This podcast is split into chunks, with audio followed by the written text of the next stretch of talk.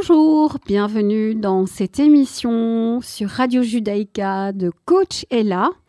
Voilà, j'espère que vous êtes en pleine forme, chers auditeurs, auditrices. Nous sommes sur la bande 90.2 FM et cette émission est diffusée les mercredis à 10h du matin et rediffusée les jeudis à 15h30. Et vous pouvez également nous trouver sur Spotify en tapant sur Coachella.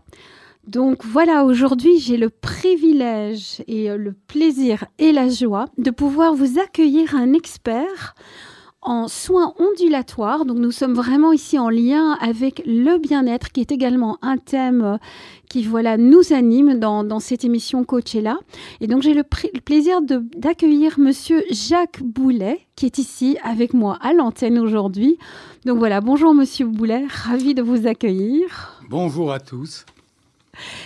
Et euh, voilà, moi, ce qui me ferait en tout cas très, très plaisir, ce serait de savoir, voilà, qui êtes-vous et euh, comment êtes-vous arrivé en lien avec, voilà, cette approche de, de soins ondulatoires qui a tellement d'impact positif et que je reconnais déjà avoir testé en venant en consultation chez vous. Je me dévoile. De fait.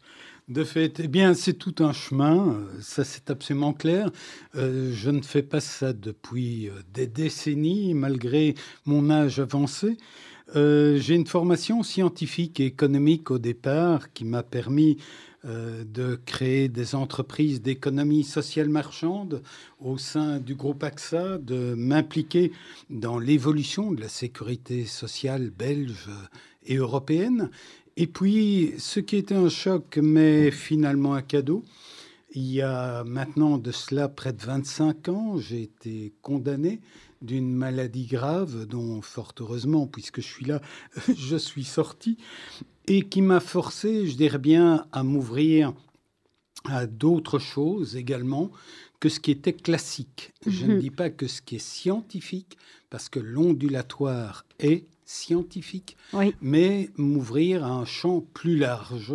Je dirais bien que les thérapies plutôt relevant de la physique générale mhm. et du monde mécanique. D'accord. Et c'est comme ça que, euh, m'étant intéressé à ça, j'y ai pris passion au point de raccourcir un petit peu ma carrière dans le monde économique et de basculer vers le monde de l'accompagnement des personnes au travers de certaines difficultés de vie, euh, difficultés morales ou physiques, qui peuvent être aidées par l'ondulatoire. Donc quel, quel euh, énorme revirement que vous avez opéré toujours quelque part voilà dans, dans, ce soutien. Donc c'est intéressant mmh. parce que votre métier de départ avait quelque chose de l'ordre de être là dans un secteur au service d'eux et, et, vous avez vraiment choisi de basculer suite à un vécu personnel vers quelque chose qui, qui semble avoir été beaucoup plus en lien ou en, en, résonance avec ce que vous avez vécu Est-ce que vous pouvez en, est-ce que vous en en résonance, certainement, madame, dans la mesure où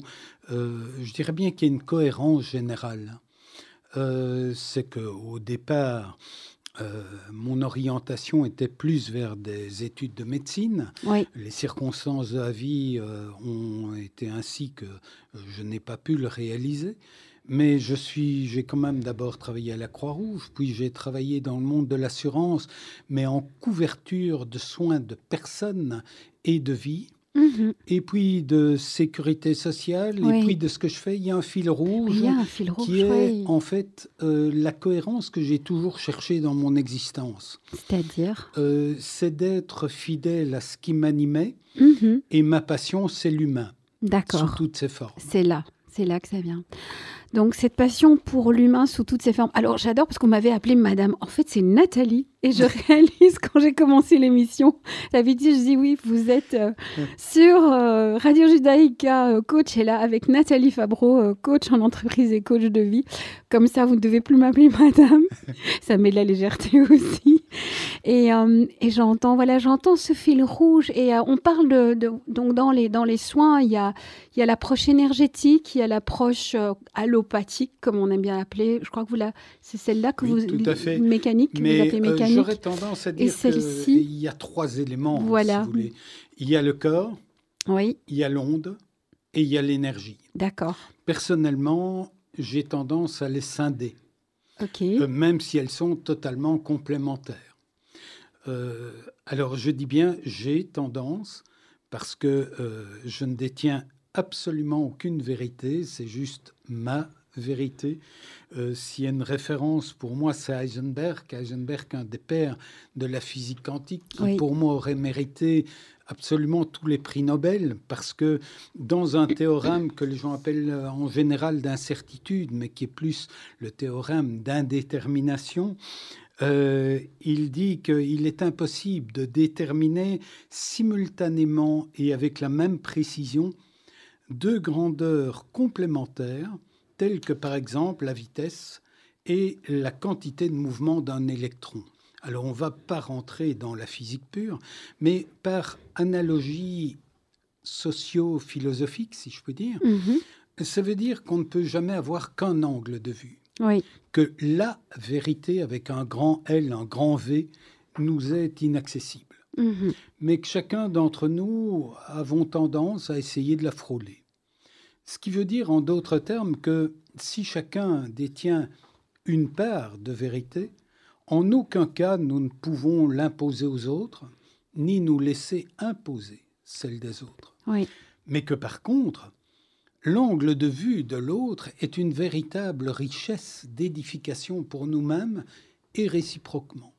C'est en ça que je trouve que si on pouvait arriver à cette conception des choses, eh bien, c'est un vrai prix Nobel que devrait avoir Heisenberg. Mais cette petite parenthèse est en fait, euh, je dirais que ce que j'évoque ici est donc uniquement ma petite vérité subjective et pas la vérité en tant que telle. Alors j'entends, j'entends voilà toute cette cohérence dans votre manière, votre pensée, votre positionnement et, voilà comment vous percevez cette approche. Alors moi j'ai quand même envie de faire un clin d'œil et euh, même si voilà nous sommes ici dans une approche qui est une approche de soins, donc basée voilà de soins ondulatoires, cette notion d'ouverture, de perception et d'acceptation d'angles de vue euh, différents comme étant un reflet et une richesse sur euh, la, perception possible d'une situation et aussi la philosophie même du coaching. je voulais quand même faire le parallélisme, euh, vu que ça, c'est voilà, c'est le domaine dans lequel je nage beaucoup. Et ça explique aussi, chers, auditeurs et auditrices, pourquoi j'ai euh, eu la volonté d'inviter Monsieur Boulet à cette émission, car voilà, c'est, ici, nous allons encore dans une autre couche. En, coaching, nous travaillons beaucoup la dimension mentale et émotionnelle. Ici, nous allons dans quelque chose de plus profond. C'est, une rencontre, et corrigez-moi, avec voilà le champ d'information et comment, comment il rentre dans cette structure que vous avez présentée comme étant scindée. Mais là, j'aimerais que vous développiez, vous développiez un peu plus comment, voilà, comment cela s'intègre, s'inscrit dans un accompagnement, car voilà, vous êtes accompagnateur. Tout à fait, mais c'est un accompagnement, je dirais bien, dans la pratique et la technique que j'utilise, qui mhm. s'appelle Hope, euh, et sur laquelle je peux revenir tout à l'heure, est une technique parmi d'autres dans le monde des techniques ondulatoires. Et ça mérite un mot d'explication pour bien comprendre la différence entre techniques énergétiques ondulatoires hmm. ou corpusculaire. Et en fait, le tout résulte de la relativité restreinte euh, qu'a décrit euh, Einstein déjà en 1905, et où il euh, en arrive à dire que l'univers est à six dimensions. Alors, je voudrais dire quelques mots à ce sujet des six dimensions, parce que vraiment, c'est la pierre d'angle de toute cette compréhension qui peut y avoir. Alors bien sûr, il y a les trois premières dimensions bien connues, hauteur, largeur, profondeur, sur laquelle nous n'avons pas prise. Et puis, il y a cette quatrième dimension qui est, qui est assez fondamentale, qui est le temps. Alors, déjà, les trois premières, on croit très bien les maîtriser, on croit y être pleinement. Mais en fait, euh, si vous regardez l'enfant, pour être très concret, euh, quand il euh, commence à se déplacer, il se déplace à quatre pattes. Oui. Comme s'il était dans un monde à deux dimensions. À deux dimensions, absolument. Mais c'est chouette aussi, hein, comme monde. c'est pas encore trop compliqué. Il voit ses parents qui montent à l'étage, qui redescendent, Et donc, il se dit que ça doit être très intéressant à l'étage. Donc, on va évoluer. Et, on passe à la troisième. Et il passe à la troisième. Il passe à la troisième, mais tout le monde ne l'a pas nécessairement totalement intégré. Oui. La preuve, la, la peur du vide qu'ont beaucoup de personnes et qui est une problématique d'intégration, cette troisième dimension. Ah oui, oui. Autre élément hmm. également qui intervient dans, dans ce contexte, c'est de souligner que pour l'enfant qui était dans un environnement, je dirais bien à deux dimensions, passé ainsi pleinement à la troisième, eh bien on voit vraiment ce qui se passe dans la société quand on intègre une dimension supplémentaire. D'accord. Notre monde change de paradigme. Oui. On a une autre vision du réel. La quatrième dimension en offre un exemple remarquable, puisque la quatrième dimension, qui est le temps, et Weinstein va démontrer que l'espace et le temps, quelque part, ne font qu'un dans un continuum, absolument, qu'il développera encore plus par la gravitation en introduisant un continuum masse, espace et temps. Oui. Mais ça, c'est trop complexe, on y reviendra. Ça serait une autre émission éventuellement. Euh, mais dans cette notion du temps, qui est la quatrième dimension, c'est néanmoins la première dimension sur laquelle nous avons réellement prise. Mhm. Si je passe une soirée avec des amis, euh, je ne vois pas le temps passer. Non. Si je reclaque la porte sur mes doigts, chaque instant, mes doigts sont coincés dans la charnière, me paraît Une éternité. Donc, ce que je mets dans le temps définit mon temps.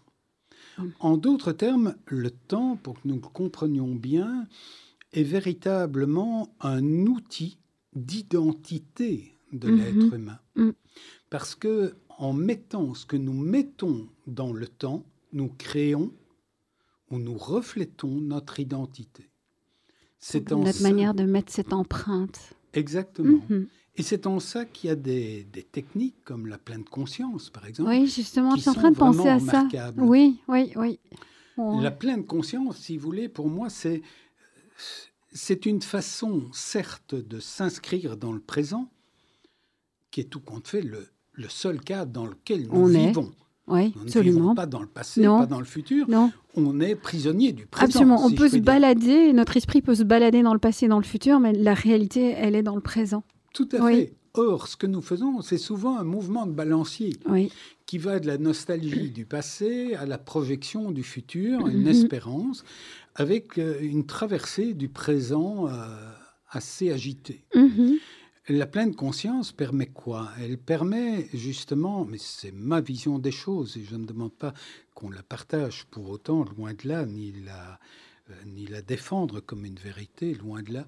Mais la pleine conscience est une façon pour moi de s'inscrire dans le moment pour être moins victime de cette tension du passé de cette tension du futur et surtout à ce moment-là, d'entrer dans l'intimité de l'instant.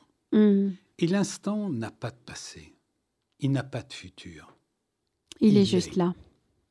Et comme il est, il nous offre le champ de tous les possibles. Mm-hmm. Et là, nous pouvons ressentir qu'elle est dans l'infinité des possibles les possibles qui nous parlent, qui résonnent avec nous, qu'on ressent dans notre corps et dans notre profondeur et nos tripes, c'est ça hein, dont vous parlez. Ouais. Tout à fait. Et pouvoir alors remonter ce possible-là dans le moment. Oui. Et avec le moment, construire notre temps mais dès lors, notre identité. Avec cette, cette, énergie qui vient euh, de cette profondeur et que nous souhaitons matérialiser alors dans l'instant. Oui, hmm. que nous incarnons. Voilà, et qui est notre alors, qui se met dans notre identité, notre incarnation. Et qui nous permet une position d'équilibre. Oui. Euh, j'ai envie de, de, faire le lien avec tout compte fait les, les différents temps, les trois temps des Grecs anciens, où il disait il y a le chronos, chronos qui nous a mhm. permis de nous retrouver ici à une heure bien déterminée, euh, qui est commune, qui est sociétale, qui est environnementale. Mais deuxièmement, le kéros, qui est le temps personnel, ce temps construit qui donne notre identité.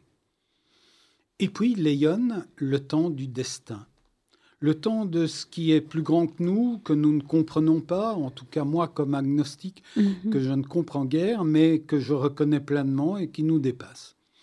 Et le kéros est notre façon, au travers du temps que nous avons appréhendé et personnalisé, d'être le funambule harmonieux entre le chronos. Et l'éon.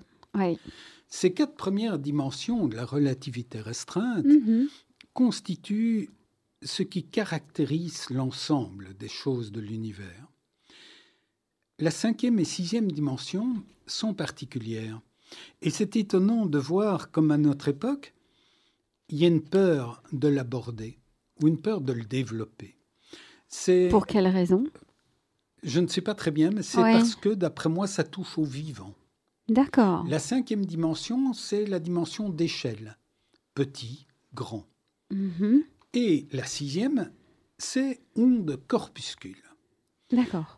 Les quatre premières, vous rendez bien compte que pour le temps, l'espace, vous pouvez rendre la source mobile. Pour les, la question d'échelle, par exemple, pas du tout. Mhm. Vous êtes né à une certaine date. Oui. Même si vous en aviez envie, vous ne pouvez pas la reculer ou l'avancer. C'est l'instant de rencontre. Tout à fait. Oui. Donc, les deux dernières dimensions sont, elles, profondément déterminantes Mhm. de cette évolution. Et donc, les quatre premières sont générales, les deux dernières relèvent vraiment du vivant. Et la sixième, euh, qui est assez particulière, je dirais bien, qui est onde particule, est tout à fait remarquable, hein, parce que ça veut dire que jusque-là, nous étions dans un monde mécanique de Newton. Euh, et ce monde mécanique nous a, nous a quand même fort imprégné. Il faut Oui, il a structuré beaucoup de pensées. euh, Ah, énormément mhm. énormément avec une vision justement d'un espace indépendant du temps, tridimensionnel, infini l'un et l'autre, mais n'ayant rien à voir l'un avec l'autre, et développant des valeurs quand même qui étaient celles de la causalité, Absolument.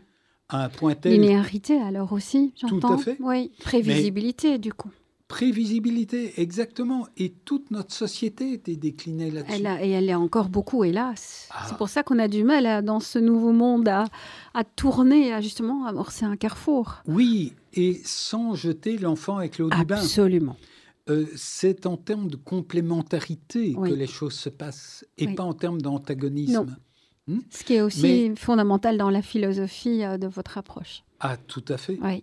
Tout à fait. Et jusque-là, si vous voulez, il était bien clair que euh, dans le monde subatomique, quelque chose était soit un corpuscule, soit une onde. Mhm.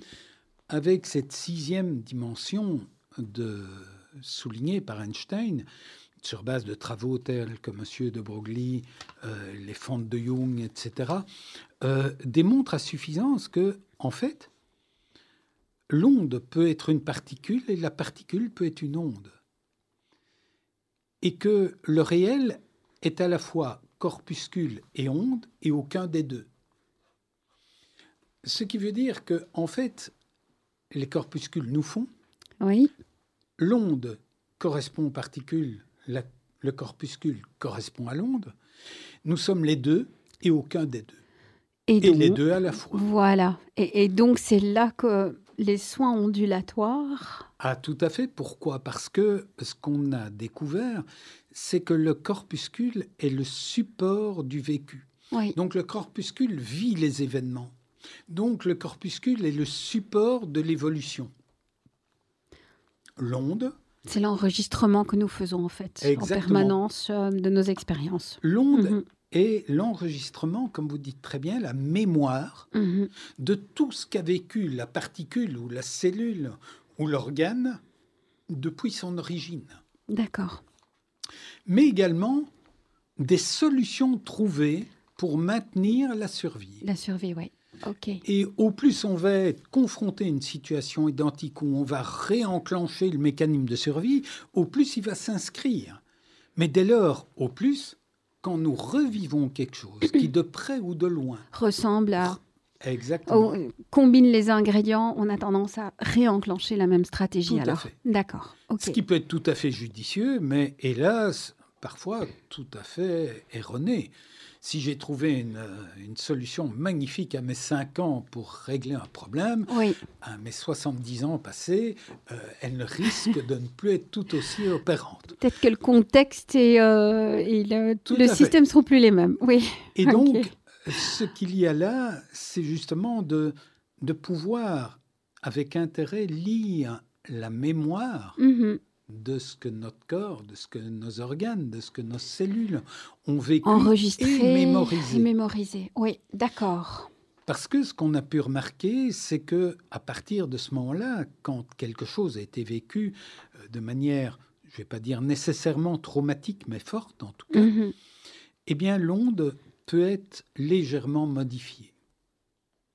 Et à ce moment-là, ça veut dire que elle peut être en légère disharmonie avec l'environnement et causer problème. D'accord. Et ça, c'est. Alors. oh, ça me fait réfléchir et je vois le temps qui tourne et, euh, et, en même temps, j'aimerais permettre aux auditeurs aussi de pouvoir euh, voilà, faire, faire des liens. Euh, j'ai- J'aimerais juste pouvoir faire ce lien avec euh, ce comment j'ai vécu quand je, je suis venue. Je suis venue voilà, vous consulter. Moi, j'ai souvenir euh, voilà, d'avoir eu euh, beaucoup de tensions, beaucoup d'anxiété, euh, voilà, toute une série de, de symptômes qui étaient là dans, mon corps, des inquiétudes par rapport à des plus grands bobos. Et je me souviens que quand je suis venue, voilà, vous, étiez, vous étiez en train de vraiment regarder comment mon, mon corps réagissait. Et voilà, je ne sais pas si on peut aborder ça pour pouvoir justement annoncer, annoncer euh, voilà comment, quelles sont les applications possibles que nous allons de toute façon développer dans une autre émission. Mais voilà, si, si, euh, si vous pourriez juste faire ce petit lien-là, est-ce que c'est fait. approprié? Les, les applications sont très claires.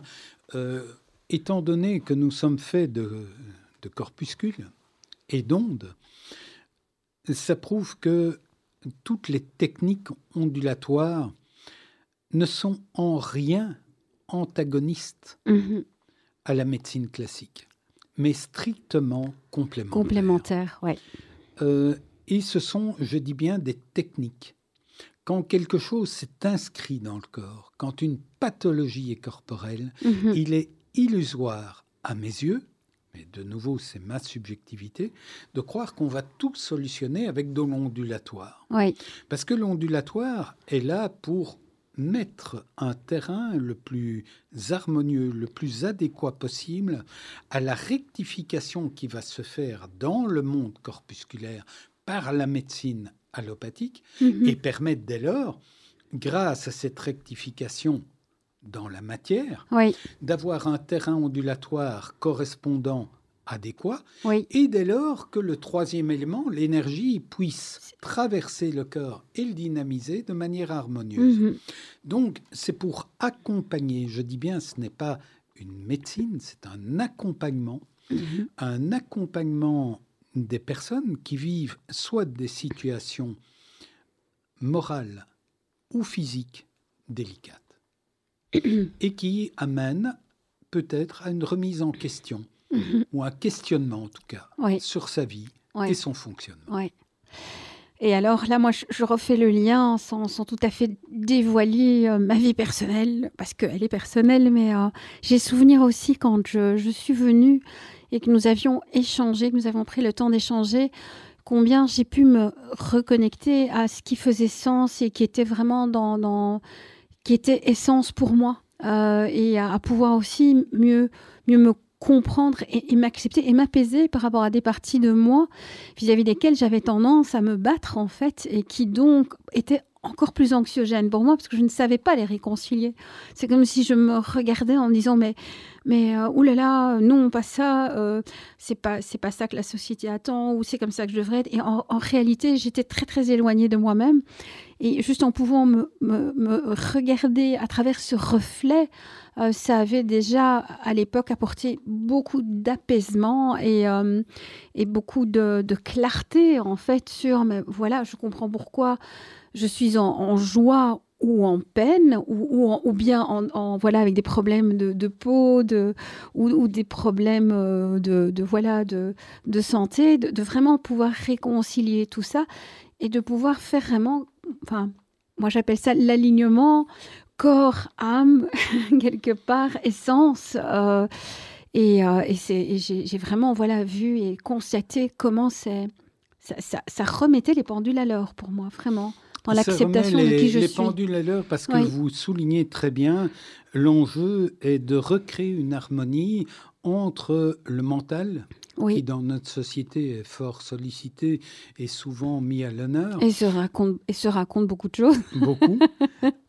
le cœur oui. et le corps. Oui, oui. Alors, le mental, c'est vrai, euh, il, est, il, raconte beaucoup de choses, mais il y a une phrase merveilleuse d'Hubert Reeves qui dit L'espace prend la forme de notre regard. Ah J'aime beaucoup cette phrase parce que hmm. c'est vrai que suivant notre façon de penser, nous restreignons l'espace au problème. Et au plus on le restreint au problème, au plus on tourne dans le problème. Dans le problème. Et au plus on tourne dans le problème, au plus on entre dans les risques, les peurs, et on est tellement focalisé sur le problème qu'on ne voit plus l'infinité des, solutions et des possibles qui l'entourent. Eh ben, je trouve ça absolument magique comme point d'atterrissage pour cette émission aussi. Et ceci est déjà en train d'annoncer, euh, chers auditeurs et chères auditrices, que cette discussion sera continuer dans une prochaine émission, car voilà, ici, nous avons bien vu comment voilà les soins ondulatoires apportent donc un, accompagnement donc euh, par rapport à une possibilité de faire une exploration personnelle pour pouvoir travailler vers voilà l'ouverture du, du, champ des possibles. J'ai très très très fort résumé l'émission en quelques mots. J'espère, Monsieur Boulet, que cette conclusion et cette, cette Parfait, phrase... Merci. Jacques, alors je vous appelais Jacques. Je vous ai dit appelez-moi par mon prénom. Chers auditeurs, chères auditrices, vous êtes sur Radio Judaïka 90.2 FM dans Coachella. Et aujourd'hui, nous avions voilà cette première partie euh, sur les soins ondulatoires présentés par Monsieur Jacques Boulet. Et j'aurai le plaisir d'également continuer l'interview pour explorer le champ des possibles dans la une prochaine émission. Donc d'ici là, je vous dis portez-vous bien et merci beaucoup Jacques d'être venu aujourd'hui pour cette émission et pour l'enregistrement de la suivante que nous allons faire bientôt. Bien volontiers, bonne continuation à tous. Merci beaucoup Jacques.